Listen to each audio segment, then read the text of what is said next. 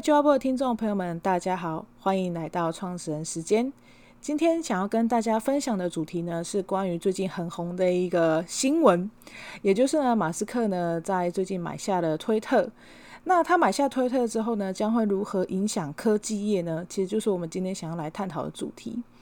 那大家都知道，就是马斯克是全球首富嘛，所以一般来说，我们可能会认为说，因为有钱人他可能想买什么东西，想买游艇啊、飞机啊，都是一个很正常的行为表现。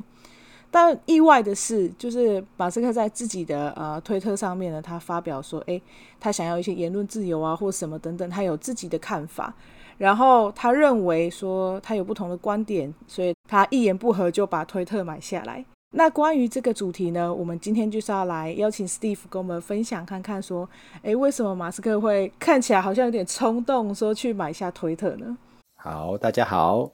嗯，欢迎来到，欢迎大家又来到我们这个月的创始人时间。那今天呢，呃，我们的阿玉展呢，他选了一个最近非常热门的主题哈，尤其是在呃科技圈、媒体圈、政治圈啊，都引发了一连串的这种风波的这个呃马斯克购买推特这个事件。那它背后有很多呃，我相信已经有很多人针对很多不同的面向去做一些探讨。那今天我们就是从我们就就是就去学就要播这个角度了，然后来分享一下我们对这件事情的一些观察。那首先我们要来看一下哈，其实我们先从马斯克这个人来讲好了哦。呃，马斯克当然在整个商业圈、在媒体圈、新创圈，他都是一个非常出风头的人物哈。那他出风头，其实也代表两件事情，其实喜欢他跟不喜欢他的人，其实都还蛮多的。因为他个性很鲜明，是的，然后他呃也算是一个就是呃就是不会去隐瞒他心里面想法，而且他就是非常直接的把它表达出来的这个人哦。那他在整整个整个社群媒体啊，在整个呃那个所谓的论坛啊，都非常的活跃哈。那去邀请他参加一些活动，他基本上也不太会拒绝。所以，我们来看一下马克的这个人哈。啊，这个是一个很有趣的富豪，他其实是目前看起来是全世界现在目前是最有钱的人嘛，他的资产可能超过了两千多亿美金，呃，已经超过比尔盖茨，也超过那个啊、前一阵子的那个世界首富，也是亚马逊的创办人贝索斯。但是马斯克他很有趣哦，他赚到了这些钱，他其实。相较于其他富豪来说的话，他很少把钱花在自己的身上。嗯，对，据说他住在组合屋上面，对吧？对，他卖掉他的房子，对，他现在是居无定居无定所嘛。嗯，然后他当时呃，在呃，就是经营特斯拉的时候，特斯拉有一阵子，尤其是在 Model 三刚开始决定要量产的时候，其实。也正是就是马斯克的工厂要开始完全自动化的这个阶段，对，其实当时出了非常大的一些呃困难，需要能够克服。马斯克在那一段时间有好几个月的时间，他其实是睡在他办公室里面的地板。哦，哇哦，对，嗯，那他基本上呃看起来也没有什么太多呃什么豪宅啊、名车啊，他的确是有私人飞机的哈，但是会发现他几乎把他所有的钱。赚到的财富全部都转投资在他现在所有的公司，当然特斯拉是其中一个。他现在占特斯拉的股份有超过百分之二十几哈。嗯哼。那第二个就是他投资，他是啊，就是把他的钱全部都放到他的那个所谓的 SpaceX，对，就是要圆他的一个火星计划，移民火星计划嘛哈。对。那当然他还有呃呃 Solar City，就是所谓的那个呃太阳能的这个。替代能源的公司，对，那他也投资了一家公司叫做 Bohr，那 Boring 哦，就是 Boring 其实很有趣，他取这家公司的名字很有很好玩，因为 Boring 它有两个意思，一个是钻，就是钻地叫 Boring，嗯哼，另外一个也是无聊，也叫 Boring，很有趣哦，所以他他很有趣，他他就是用 Boring 要来做一个，比如说地底下的那个高速高速那个有点像是那种超高速的呃运输。所以可以就是从 A 点到 B 点用非常快的速度这样。对。那他当然也也投资了一家，就是他也在做一个非现在目目前另一家非常就争议度很高的，也就是脑人就脑机互联的这个 AI 脑晶的晶片公司。嗯，对啊，所以他其实是一个，我只能说他比较像是他把他的财富拿来实现他梦想的一个人。嗯，而比较不是就是我是积攒我的财富。然后成为就是所谓的世界的这种首富，他比较不是把他自己的目标看这个部分，所以如果你从这个角度去看他去买推特这件事情的话，我觉得比较像是他希望利用他的财富去实现他对所谓言论自由的一个理想，那这个就符合他过去都会把他的财富积累到去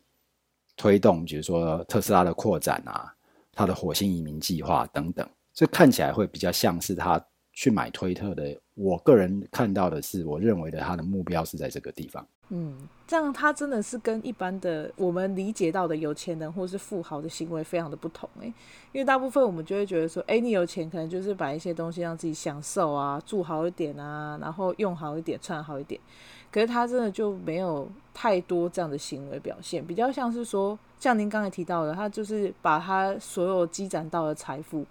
都拿去买一些，呃，也许他不一定会真的获利的企业哦，投资在那些企业上，他也许不一定会真的让他获利。可是，其实因为他的那些东西都是他的梦想，那他就加倍的努力去做，那可能他就。又持续的获利，我觉得这蛮有趣的一个做法。是他比较像是他希望利用他的财富，财富其实某种程度也是他积攒下来的一些资源嘛。对，就利用那些资源去实现他对未来的一个想象。我觉得这个比较像是马斯克的一个做法。所以前一阵子有人一直在，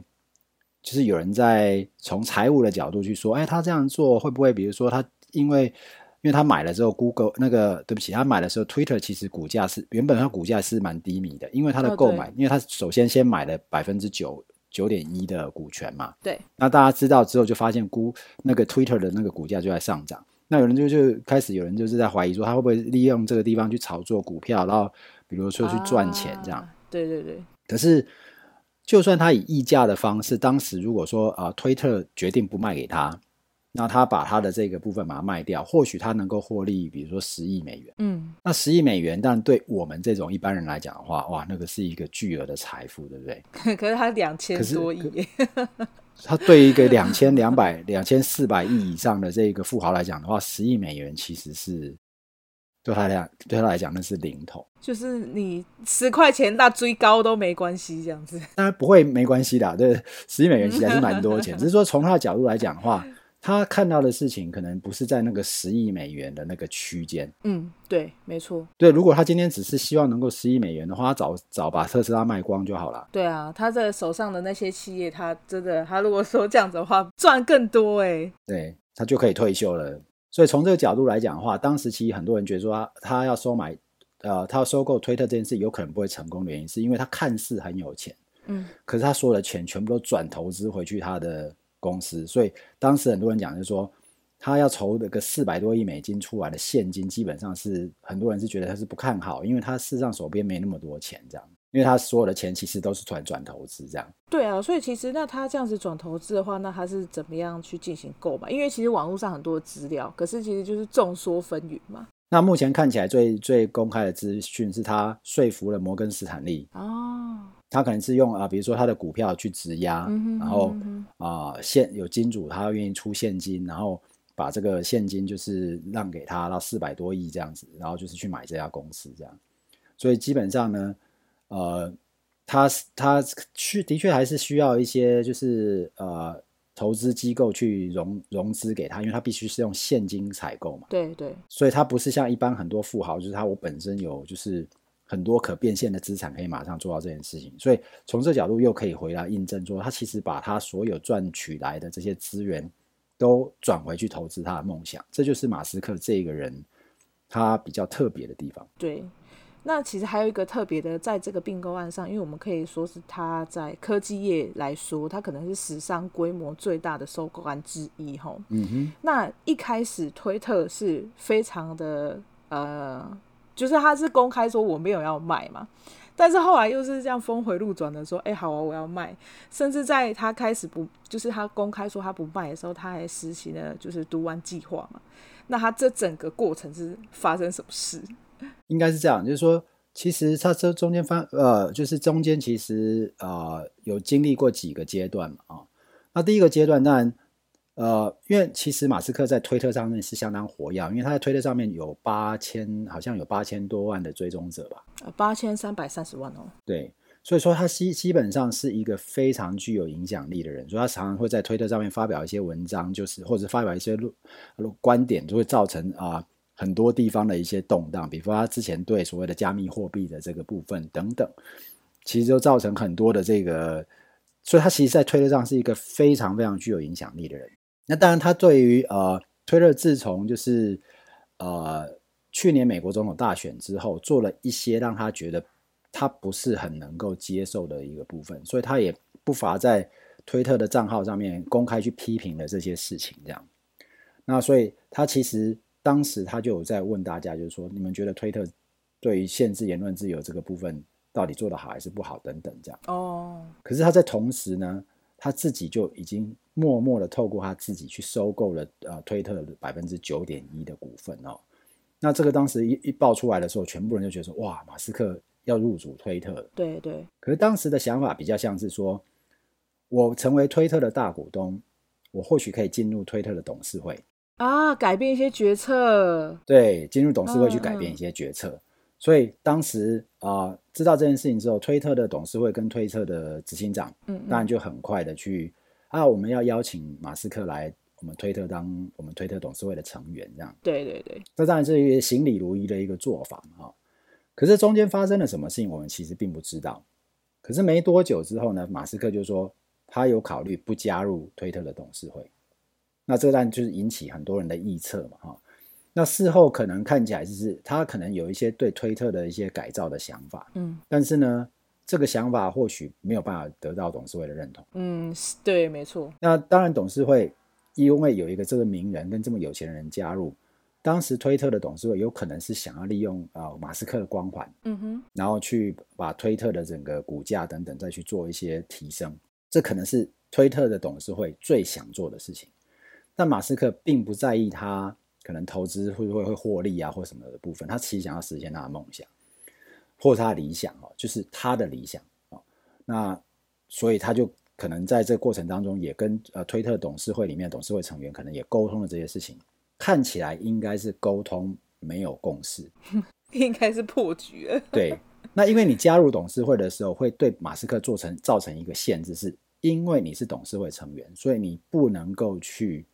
说出或做出违背推特董事会的事情。嗯，对对对。那他既然想改造推特董事会，如果他进去之后反而被其他人所限制跟同化，所以他当时就拒绝了说：“那我不要加入推特的董事会。”所以这个时候其实。所有推特的董事会就开始在怀疑他的意图到底是什么，这样哦，懂。所以这是这个阶段。那第二个阶段就是他公开的说，我不加入，那我干脆要把推特私有化，我想把它买下来。嗯，那就是刚才阿玉仔提到那个读完计划的一些启动读完计划的一些想法，但其实读完计划并没有真正启动哦，只是当时他想要呃去私。应该是说，他想要购买的时候，然后呃，推特有有意愿要用这样的方式去抵制他的购买。对，那那你读完计划，其实它主要其实只是因为要防止被恶意并购嘛。嗯，对。所以他的确在读完计划当中，他会有一个，就是说，为了要防止这家公司被恶意并购的情况之下，公司现有的这些股东们，他可以启动一个，就是用低价去购买公司股价、公司股票的这个。计划，然后去大大幅度的稀释这个原本啊、已经占有公司一定比比例的股份，但是想要成为恶意并购者的，稀释他的股权，借由让这些现有股东是用低价大量去购买，所以他原本的九趴，如果特别发行更多低价的股票让他购买之后，原本九趴可能会因为这样的稀释的过程，马上就掉下来，就是掉到。比较少的比例，嗯，可能剩一半啊之类的，哦，或者更低的这个状况，嗯嗯嗯。那这个是为了要防止被恶意并购，但是读完计划有一个可能潜在的所谓的公司治理的风险，因为马斯克他当时提出来的是溢价收买，也就是他今天是用高价去收买推特的股票。以当时啦，以当时那个呃财报来说是算高，因为也因为因为推特他可能有赚钱跟赔钱的时期嘛，那当时他要收购那个价格是那一个时间来说是比较高。因为马斯克在从他被就是马斯克，大家知道马斯克在在买的时候，其实呃推特的股票股价就一直在提升嘛。对对对。所以当时以那个计算的话，其实马斯克提出的是一个相当优优优渥的条件，也就是说他以溢价三十几个 percent，将近四十个 percent 的这个价格。要把推特买下来，对，所以当今天如果正式启动读完计划的话，这可能会造成一个公司自己的风险，就是我股东，因为其实董事会最大的目的是要创造股东最大的权益嘛，对，所以我今天有人愿意用这么高的价钱去买这家公司，表示我股东因为这样会获利，对啊，可是我启动读完计划的话，我会让这个获利马上降低到，甚至可能那个股价要往下跌，对，而且就是并。看起来来说，并没有什么好处。对，也就是说，它的确是可以涨，所以可以处理掉就是被恶意并购这件事情。但是它造成的风险就是，它会损害股东的权益。这个部分有可能会在未来造成不少的法律法律上面的问题。比如说，董事会的人他可以他可以去告拒绝接受马斯克条件的这个人，嗯，的这群人，因为你让我的投资受损，有风险啊、嗯。所以读完计划的启动其实有。背后有非常多的要考虑的一个地方，对哦，所以当时他们考虑到几个点，比方说啊，他们也去啊，他们考虑到读完计划啦，或者是他有从这个这些大股东当中，因为呃，推特的投资人有一个是阿拉伯的主权基金嘛，也就是嗯，这些阿拉伯王室的这个的投资者，对，那他们也当然很有钱嘛，所以就是希望说是不是他增加他的持股去对抗，就是去对抗马斯克的这个部分，那的确他们也增加了，对。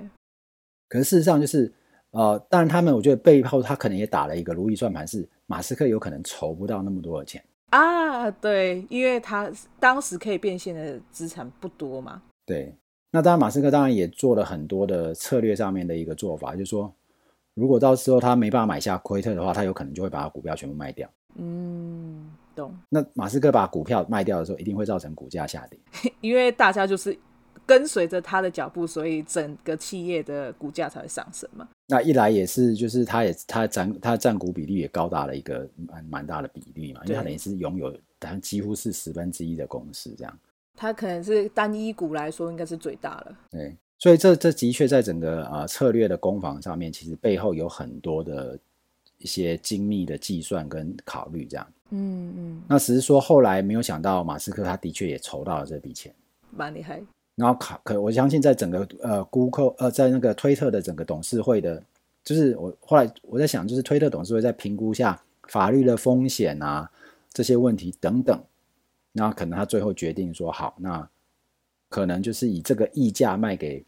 呃马斯克来讲的话，对推特的股股东们可能是最好的选择。嗯，所以我这个后这个峰回路转，可能也是在这个地方，因为这个毒丸计划当然。大家听起来就是它是一个防卫机制，但是这个防卫机制并不是没有代价。对对，那当然马斯克他们也没有想到，马斯克居然也筹到了这笔钱。如果说他没有筹到这笔钱的话，可能也不需要启动这个计划。然后，就算他真的就是真的筹到这笔钱呢，他不启动反而会更好。哎，就毒丸计划有可能只是他希望放出这个烟雾弹要来。我觉得一来呢，我觉得他希望把在媒体上塑造成马斯克是恶意并购啊，那。其实就是一种可能媒体的呃渲染下，它的股价又更可以就是上升的一个方式哈，看起来好像这样。它这个是一个策略的操作嘛哈，嗯，他想要去等于是啊、呃、某种程度就是形塑马斯克是一个恶意并购者。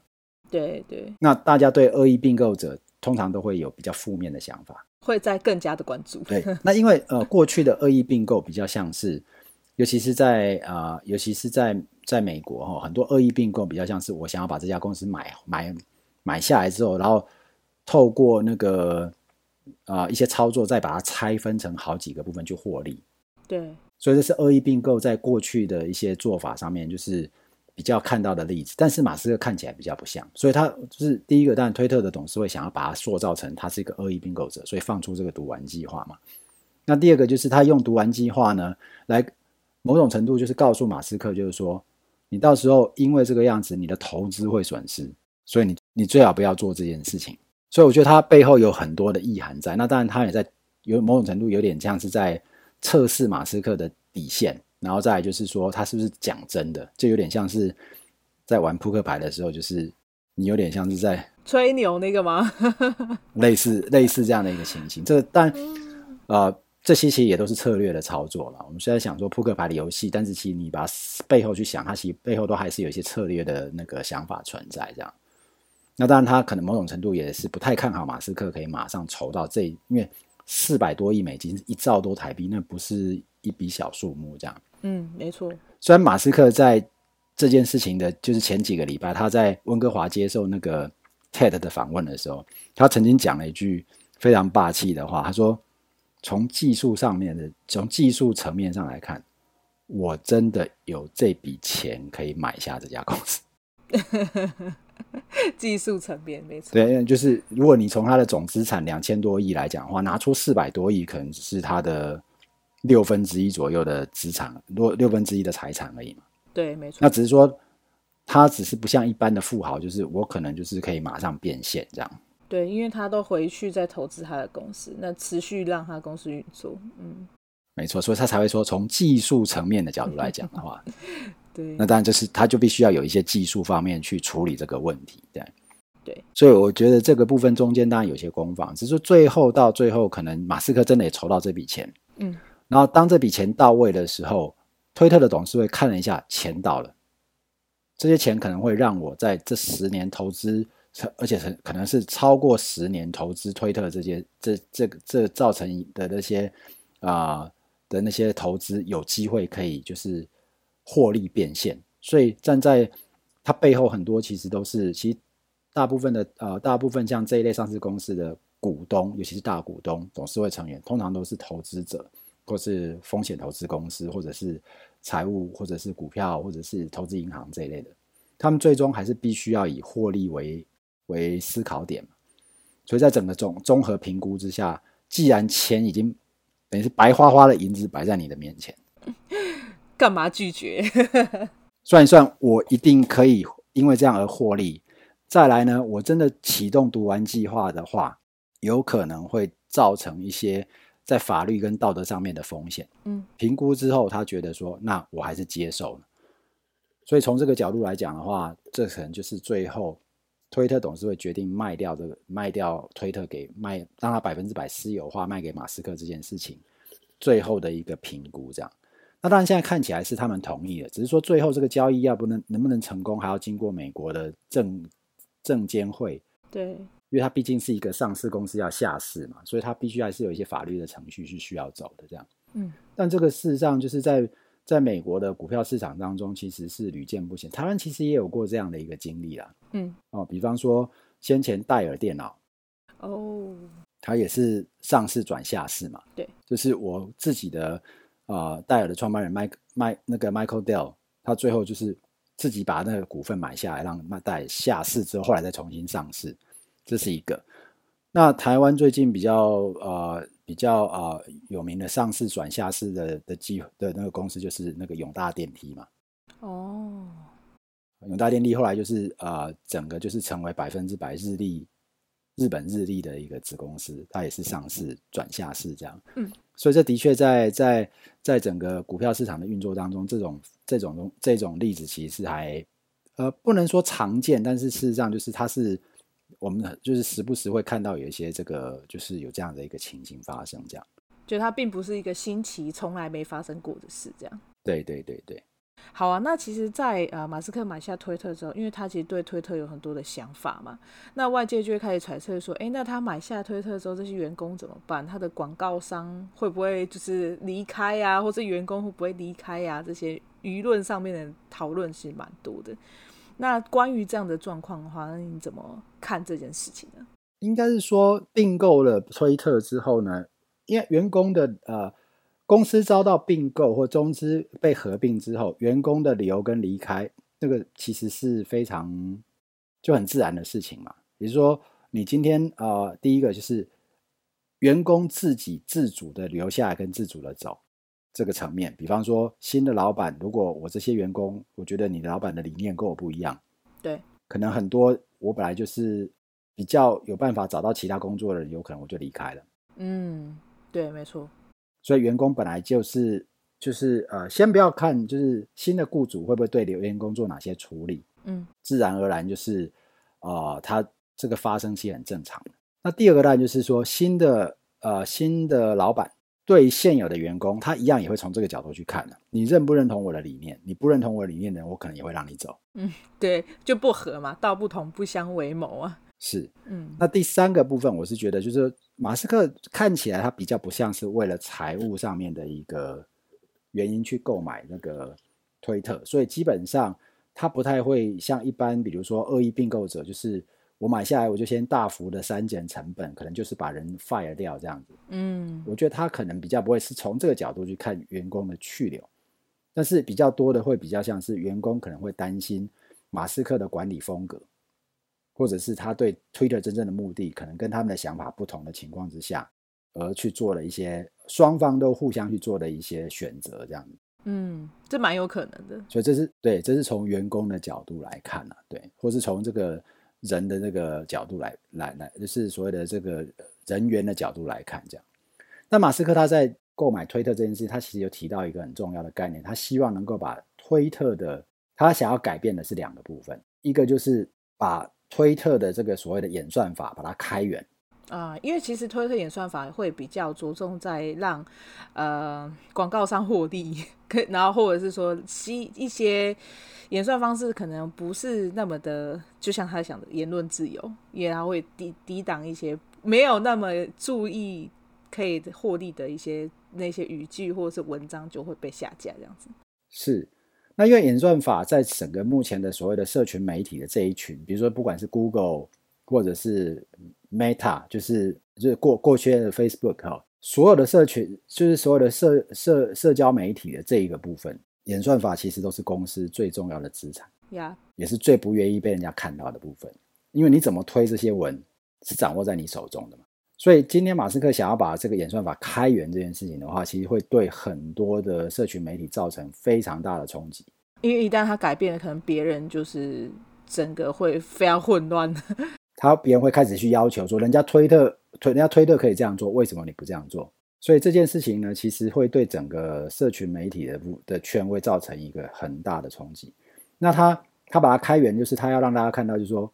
我不会用，因为既然我。我我强调的是言论自由，所以我就让你看到我我的演算法就是这样啊。这个文是怎么推，整个文是怎么推，不是我背我在背后的操作，就是真的大家去关注，所以他才挤上来这样子。然后第二个部分呢，就是他想要做的，就是因为推特目前的状况是推特不是不是实名制啊，有很多假的机器人。对对，你可以随便弄账号出去，所以。马斯克要讲，就是说他要开，他要开源，就是开放这个演算法的这个部分的一个另外的一个条件，就是他要实名制登记啊，就绑定可能你的 ID、手机之类的。对，所以这是他想要做到的这个部分。但这些东西其实背后都有牵涉到很多呃其他的因素，去让这件事情到底能不能成真。所以这个背后其实呃还有待观察了。从技术性来说是可行的，但是真的如果要去实行，还有一段路吼。那另外还有一个部分就是，你已经成为了所谓的私人公司，嗯哼，不这样做的情况之下，我事实上是不能够要求你什么，因为我是私人公司啊，对不对？你你没有你没有权利去问我，我这个私人公司我怎么运作的的部分，对，所以这可能在未来还是会让人家有一些些隐忧在。因为你是私人公司嘛，你讲是这样讲，但是你到时候没有这样做的话，我其实拿你也没办法。对，这倒是，因为那就是你的东西。对，所以理想说的是挺好的，但是事实上，也就是说，呃，你在实际上操作了以后，当你今天成为私人公司之后，你还是不是能够这样做？因为那毕竟不是一一个这么大的一个公司，也不是马斯克一个人说了算的事情。嗯，即使变成他自己的企业，今天如果他员工都完全不配合他，他也完全是没有办法做这件事情。呃，应该说，他可能会造成，还是会有一些困难存在，没有像想象中那么美好。啊，不是说哦，我一个命令，就像小说那样说，哦，我一个命令说这个要做 A，那个要做 B，然后大家就去落实，这样比较不太可能这样。是对，这倒是真的。所以你从这个角度来看的话，其实就是说，他有一个他自己的一个理想。我们先姑且不要讲这个理想，就是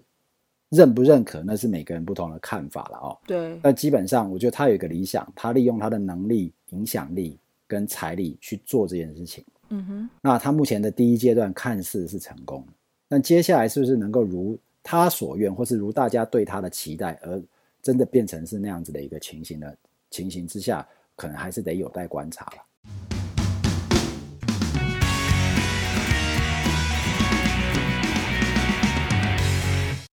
嗯，所以其实以他这个并购案来说，我觉得他就很有趣，是因为。看起来，因为他如果像您刚才有提到说，他开源了这个演算法之后，他可能在未来社群媒体的这些影响力，可能是对全球数十亿人去使用社群媒体的行为会有所改变。是。那接下来您觉得，就是说，呃，社群媒体的发展有可能会进到哪一个阶段呢？以马斯克的理想是，他觉得社群媒体应该要成为就是所谓的。他说，就是所谓在这个数位城市下面的一个一个言论广场。那所以言论广场是比较像是过去啊罗马帝国时代或是希腊的时期，就是人们他可以有自由表达意意见的权利这样。那所以在这情况之下，呃，如果他真的这他如果真的能够把这些事情做起来的话，势必会对很多目前呃现有的整个社群媒体会造成一些冲击，因为现在社群媒体最被人家并诟病的就是第一个，你的言论自由其实并没有因为社群媒体之后而受到更得到更多自由，反而限制更多了。比如说你的发文会被删，那背后可能有很多呃他们的原因，只是说因为他们删你的原因，他不会告诉你。这个也就是说所谓的开源或者是开源演算法，或者是所谓的那个是不是有背后在人为操作的，这个是很多社群媒体现在不愿意让人家知道的一个部分嘛。对，就是他，我表面上跟你说我们是自由的，但实际上背后他有很多的审查机制是我们不了解、不知道的嘛。对，那他用这些审查机制，然后去抵挡你的，可能不管是你包含你花钱做的广告，然后或者是你花钱去呃推。因为推像我们在就是讲可能 Facebook 好了，那我们去推推一个可能活动或是课程或者是一个我自己的文章，我想要让更多人知道，那我们会可能付费请就是这个平台帮我们去做广告，那他也可能在他审核的过程当中，他就直接把你挡掉，你根本不知道为什么。对，那所以这个其实就是一直他他想要因为这个样子去啊、解决一个这样的问题，也就是说我们其实，在社群媒体上面我们看到的东西到底是不是真的，也就是说。我是被喂他们想让我看的讯息，所以挑在我的在我的社群媒体上，我我看到的我看到的世界其实是已经被编排过了，就是有个滤镜，对，那就是演算法推出来的这个部分嘛。那所以当他今天如果把这东西一开放的话，我觉得势必会对其他的平台造成压力。那这个东西其实又是他们赖以为生很重要的部分，因为当今天我可以分众到知道每个人的喜好。而给你看你的世界是长什么样子的时候，这个其实就是他赚钱的方法。也就是说，我你为什么要投广告到到 Facebook？为什么要投广告到 Google？是因为你会让这些用户看到的东西是被喂的讯息。没错。所以广告也是这样子啊，我就给你看你想要看的广告。对啊。那这个是坦白讲，那个对对很多公司来讲，那基本上就是他的命脉啊。好，那再来就是说。因为一开放之后，还会牵涉到一个部分，就是这段时间大家对社群媒体的非议，如果一开放了之后，让大家发现说，哦，原来我看到的世界是被创造出来的。大家试想，你以后对你现在在看的这个社群平台，你会有什么想法？很深的不信任。我会被骗了这么多年，所以这个东西其实是非同小可。我相信这个在未来是一定会有一段非常激烈而且强大的攻防，这样。你所以你现在也可以看到，就是这个一成功之后，呃，两天前贝佐斯就跳起来在批评马斯克，可是他是用另外一个方式，他说：“是啊，你在那推你的言论自由，但是你看看，你今天特斯拉在中国那么大的投资，到时候中国会不会要求你在推特上面就是做一些对中国有有利的有利的事情？”啊，对对对，很有可能啊。对，可是事实上，我觉得。贝佐斯他是用这个迂回的方式去攻击马斯克在这件事情上面，可是你看贝佐斯做了什么事情？他买了《华盛顿邮报》，他也是做了相似的事，他也是做相似的事情，对对，没错。哦，所以所以这个基本上我觉得，呃，这这未来的这个攻防其实应该还会持续蛮长的一段时间，这样。其实这真的是蛮有趣的，对。所以马斯克到底能不能就是？如他所愿的去推动这些事情，我觉得可能还需要有一段时间的观察了。好的，像您刚才有提到，就是说，呃，不管是贝佐斯或者是马斯克，他们去呃购买这些社群媒体，或者是呃我们去发表言论的这些平台，那他们也许背后有他们自己个人呃想要追求的梦想啊，或者是他可能有想要获利啊等等的一些因素。那我们要怎么样去看待未来社群媒体的发展？只能持续运用时间，然后去观察这些平台，还有这些人们他们去做的决策，还有未来会发生事这样。那我觉得今天的广播内容很丰富，然后也有很多关于就是马斯克和推特之间的关系，还有整个呃包含我们有提到就是跟股价上市下市之后，我们会这个企业会产生的改变。那我觉得很棒。那史蒂夫还有没有其他想要跟我们听众朋友们分享的呢？我觉得我我自己有几个角度的观察了哈。呃，第一个那就是回到马斯克这个人啊。那马斯克是一个就是非常特立独行的人，对。但是呢，你会发现他其实用非常多他的精神精力，然后呢去达到他的梦想，而因为他的这个他的这些做法。也造成了他在财务上面的一个成功。对，所以我希望是可以让大家去看这件事情，就是说，我不见得一定是有了钱我才能够去实现梦想。马斯克是在实现梦想的过程当中，也因而这样子累积了巨额的财富。所以这或许可以给一些创业者一些启启示，就是钱对他来讲当然重要，但是他在做很多事情的时候，他不完全只是从钱的角度去去思考。而且他可能是一个就是很特别的创始人。我觉得像有一些创始人，他可能是本身他很有可能很有在某个地方某个领域他很有一个技术，或者他很专业，所以他朝这个方向去创业，然后开启了他的事业，然后获利这样子。然后有一些创业人是他想要赚钱，所以他开始去研究这类的主题，然后他去做，诶，结果他成功。可是马斯克是一个很特别的人，是他。我想要做这件事，所以我就去做了，对，然后赚钱了。就是他的步骤有点跟别人很不一样，我觉得是。所以说，基本上他是因为实现他，他尽他所有的力量，累积跟去寻找所有的资源，去为了总是为了要去实现这个梦想，而是在他梦想一步一步实现的当中，他也累积了他的财富。对，所以他是一个这样子的一个创业家。所以这个或许给所有所有现在走在创业路上的一些朋友们，可能可以有一个思考。不过我要提醒，这中间有一个非常非常需要小心的那个界限。嗯哼，因为你操作不好，你有可能就是整个资源、资产跟资源全都赔进去，这个风险其实是在的。哦，所以怎么样在这中间去做一个拿捏？我觉得这个可能都是给我们啊、呃、走在创业路上的朋友们，就是呃可以经常去思考的一个观点。这是从这个角度。第二个呢，目前马斯克跟推特的这个部分，看起来他要走向最后那个成功，我们可能还需要有一些观察哈。嗯哼。那这条路的确不太容易。可是大家试想，如果他真的成功了，他让他这个开源做到的时候，他可能会彻底又再一次革命性的改变了整个所谓社交平台的营运跟经营的模式。嗯，对，完全哦，完全的不同。所以它会造成哪样的商业上面的冲击？也就是过去在用这种呃演算法去去去操作的这一种商业模式，有可能会受到彻底呃彻头彻尾的挑战。对。但是呢，社群平台成为广告上面去推销它商品，它还是一个不会去改变的趋势。但因为这个 open source 之后，有可能会改变这个整个目前的这个社群平台的商业模式。所以，如果这件事情发生的话，未来可能会看到是接下来的那种经营社群媒体的获利模式，有可能会又再再次发生一些非常巨大的一个改变。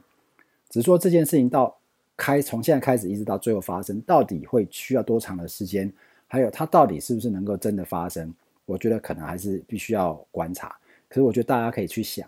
万一马斯克这个想法真的成功了之后，会不会存在一个就是完全开放的市场，完全是没有人为操作的这个推荐？嗯，那如果说所有的商品、服务，他能够看到这样的一个趋势，而开始去思考我怎么样透过什么样的一个方式，而不用一定就是在透过这种就是人为操作演算法的部分去争取客户的认同。如果能够先想到这一点的人，或许对未来来讲，又是可能是一个新的一个行销的一个概念了。对，您刚才提到这个部分，让我突然想到一个，就是呃，前阵子我们在读书会有分享，就是说，其实人们的消费习惯，可能就是渐渐的，因为呃广告啊、社群媒体啊，或者是我们经常接触到的，可能是不管任何的讯息，亲友们的推荐，有没有 LINE 里面传来传去这些内容，其实都会呃蛮大程度去影响一个人做出的决定。就是我可能本来我没有想要买衣服。但是因为 Facebook 一直出现，或者是呃 Google 的广告一直跳出来，或者 Line 一直出现，哎，我就想说，那我买好了。但你可能不需要这东西。可是如果马斯克这个理念成功的话，这完完全全的这些商业行为全部都会被洗牌，就是非常不一样。对，所以这个这有可能会，是如果他真的成功的话，有可能会造成一些非常大的一些改变。所以我觉得这个部分其实还是有待我们的观察，但是的确，他要挑战这，他要挑战这个部分，是以现在社群媒体这么大的影响力的情况之下，呃，有点难，